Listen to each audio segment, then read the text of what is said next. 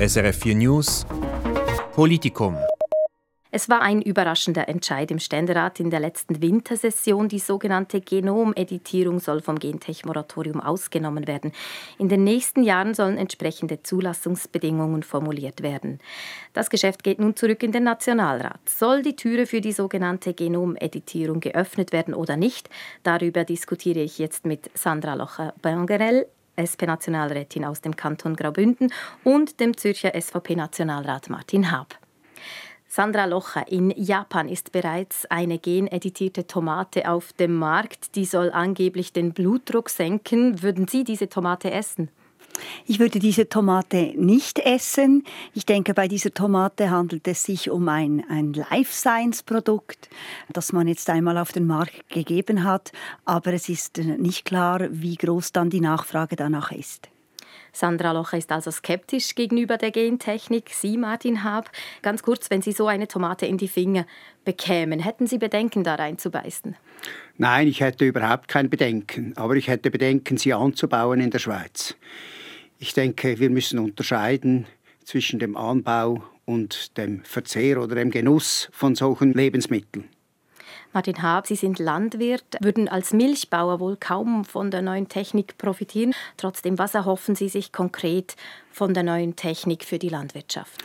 Also vor allem im Pflanzenbau sehe ich sehr große Möglichkeiten mit diesen neuen Varianten der Gentechnik. Und wir müssen ganz klar unterscheiden zwischen den alten Varianten, die wir dem Gentech-Moratorium unterstellt haben seit bald 20 Jahren, die für uns als Landwirte, aber auch für mich als Konsument eigentlich nicht in Frage kommen, hier anzubauen, weil kein Bedarf für diese Pflanzen sind. Jetzt sprechen wir aber von neuen Technologien, von sogenannten neuen Züchtungstechnologien und da gehört Genediting dazu. Und hier können wir eigentlich eine Züchtung, die auch in der Natur passieren kann, eine Kreuzung von zwei Pflanzen, können wir in einer verkürzten Zeitachse erwirken, indem wir mit Genediting die gewünschten Gene zum Beispiel aus einer Wildpflanze in einer Kulturpflanze einfügen können. Und was kann das konkret bringen? Ich äh, mache gerne das Beispiel vom Kartoffel. Wir haben verschiedene Sorten bei uns im Land die akzeptiert sind vom Konsumenten, die akzeptiert sind schlussendlich auch von der Verarbeitungsindustrie, die man kennt, die viele gute Eigenschaften haben, aber die vielleicht auch eine schlechte Eigenschaft haben. Und bei der Kartoffel ist eigentlich bei allen Sorten die schlechte Eigenschaft, dass sie sehr schlecht resistent sind für gewisse Pilzkrankheiten. Und hier haben wir Beispiele, zum Beispiel von der Wildkartoffel, dass wir dort das Gen haben, das eben diese Resistenz hat. Und wenn wir innerhalb der Art, also von Kartoffel zu Kartoffel, wir sprechen hier von einer kultivierten Kartoffel und von einer Wildkartoffel, und wenn wir von der Wildkartoffel dieses Gen in die Kulturpflanze hineinbringen können mit den neuen Technologien, so kann das ein, ein Gewinn sein für alle Seiten. Sandra Locher, Martin Haab spricht von einem Gewinn für alle Seiten. Die Hoffnung besteht, dass Pflanzen durch diese Genomeditierung resistenter werden und auch dem Klimawandel besser trotzen können. Sie bleiben skeptisch. Ich bleibe deshalb skeptisch, weil einfach derzeit sehr viel Wissen noch nicht vorhanden ist. Es sind vor allem Laborversuche, die wir haben, aber es fehlt an der praktischen Umsetzung. Es, es ist kaum eine Sorte auf dem Markt, die eben mit Genomeditierung, mit diesem neuen Verfahren verändert wurde und die Versprechen einlösen kann. Es gab in den USA eine Sojasorte, die musste aber wieder zurückgezogen werden. Ich anerkenne aber all das, was was Herr Haab ausgeführt hat. Ich denke, diese neuen Genomeditierungsverfahren, die, die bringen auch Chancen und die Landwirtschaft steht vor großen Herausforderungen. Und ich denke, dieser Diskussion ähm, verschließen wir uns nicht. Die Frage, die sich heute einfach stellt, sind wir so weit, dass wir eben auch die Risiken gut genug kennen, um zu sagen, dass wir diese Produkte auch in Verkehr, also auch zum Verkauf anpreisen möchten. Und da bin ich klar der Meinung, dass einfach noch zu wenig Wissen, noch zu wenige Daten vorhanden sind, wie es übrigens der Bundesrat auch in seinem Vorschlag zum Parlament bestätigt hat. Und bezüglich der Kartoffel, da denke ich auch, der letzte Sommer war beispielsweise sehr feucht. Das hat zu vielen Ernteschwierigkeiten und auch Ausfällen geführt. Und ich weiß von, von Biolandbauern, die haben auf eine ganz resistente Sorte gesetzt in einem Versuch, eine Wildkartoffel aus den Niederlanden. Und mit der konnte man sehr gute Erfolge erzielen. Also da gibt es vielleicht zwei Wege zu beschreiten. Den einen sind gezüchtete alternative Sorten, die anderen können auch Sorten aus der, aus der Wildnatur sein, die man übernimmt. Man braucht einfach ein Wissen zu den Risiken, die es auch hat, die Auswirkungen auf die Biodiversität, die Auswirkungen letztendlich auf die Gesundheit. Wir wissen heute einfach noch zu wenig, aber der Weg ist klar, dass er in diese Richtung geht.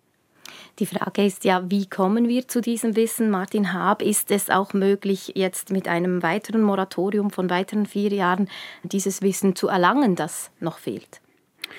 Das ist durchaus möglich, aber Sie haben die ständerätliche Variante angesprochen, die in der Nationalrätlichen Kommission eigentlich ganz klar abgelehnt wurde. Warum wurde sie abgelehnt? Der Ständerat möchte ja eigentlich diese neuen Varianten aus dem Moratorium nehmen, also nicht dem Moratorium unterstellen. Das würde faktisch heißen, dass schon in ein, zwei Jahren der Anbau erlaubt wäre. Mir geht das auch zu schnell. Mir ist das viel zu forsch. Wir müssen den Konsumenten, aber auch die ganze Landwirtschaft müssen wir aufklären, was sind eigentlich diese neuen Varianten und wir brauchen keine Kollateralschäden in dieser Frage am Schluss.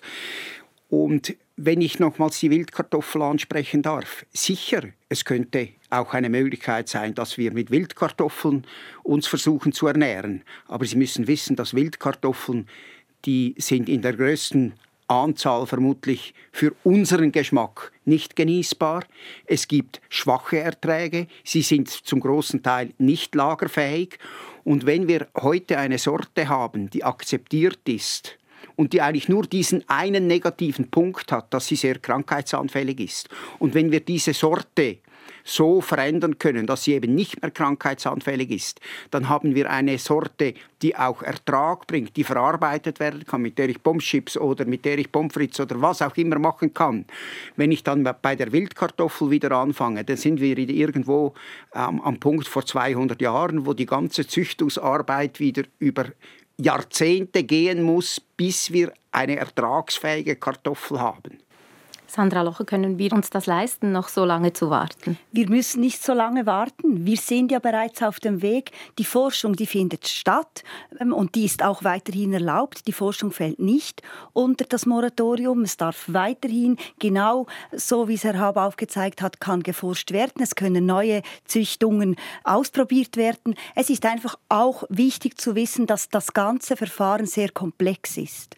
Also oft sind eben genau diese Merkmale, die anfällig sind für Trockenheit oder für Nässe oder für Fäulnis, die sind auf verschiedenen Genen gespeichert. Und wenn man nur mit der Genommeditierung da eingreift, dann gelingt es im Moment noch nicht, ein Produkt auf den Markt zu bringen, welches nur ganz gezielt an einem Ort im, im Produkt oder im, im Saatgut anspricht. Fakt ist einfach, wir haben noch zu wenig Wissen. Wir brauchen Zeit, dieses Wissen zu klären. Und wir haben auch im Parlament drei Aufträge am Laufen. Also wir sind nicht untätig.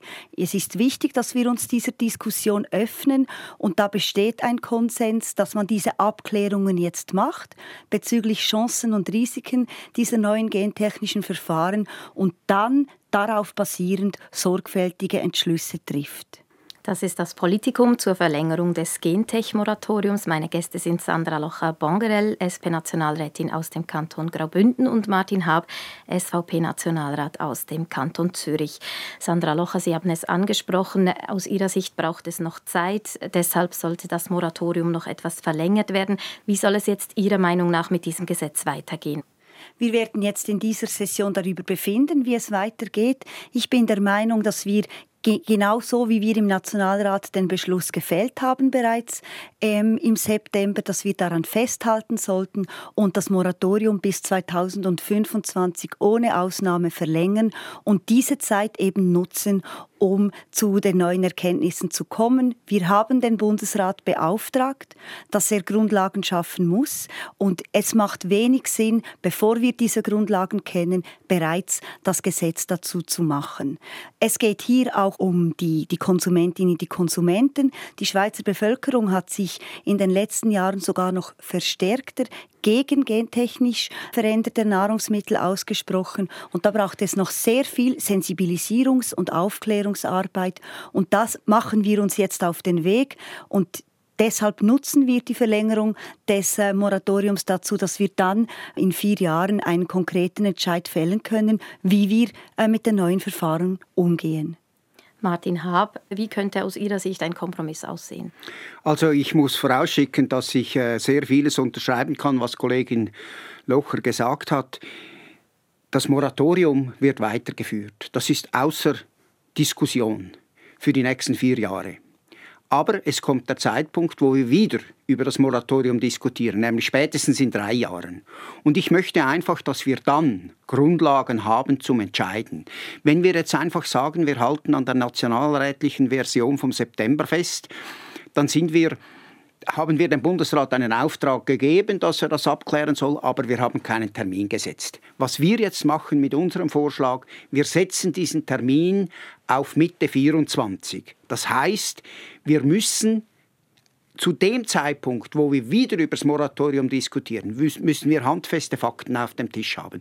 Und dieser Antrag, den wir stellen, der beinhaltet ja ganz genau, dass diese neuen Verfahren, dass sie einen Gewinn für Landwirtschaft, Umwelt und für den Konsumenten sein müssen. Also es kann nicht sein, dass wir mit Geneditierung in Zukunft sogenannte Lifestyle-Produkte wie jetzt irgendwelche ganz gesunden Tomaten oder irgendwelche Gurken, die weiß ich nicht was für Eigenschaften haben, züchten, die einfach Hype sind, sondern wir wollen Geneditierung so anwenden, dass sie einen Nutzen für die Umwelt bringen, dass sie einen Nutzen auch für den Landwirt bringen können und dass sie einen Nutzen am Schluss auch für den Konsumenten sind. Und das sind Grundsätze, die wir im Gesetz festschreiben wollen. Und anhand von dem soll der Bundesrat innerhalb nützlicher Frist einen Bericht bringen, über den wir dann befinden können.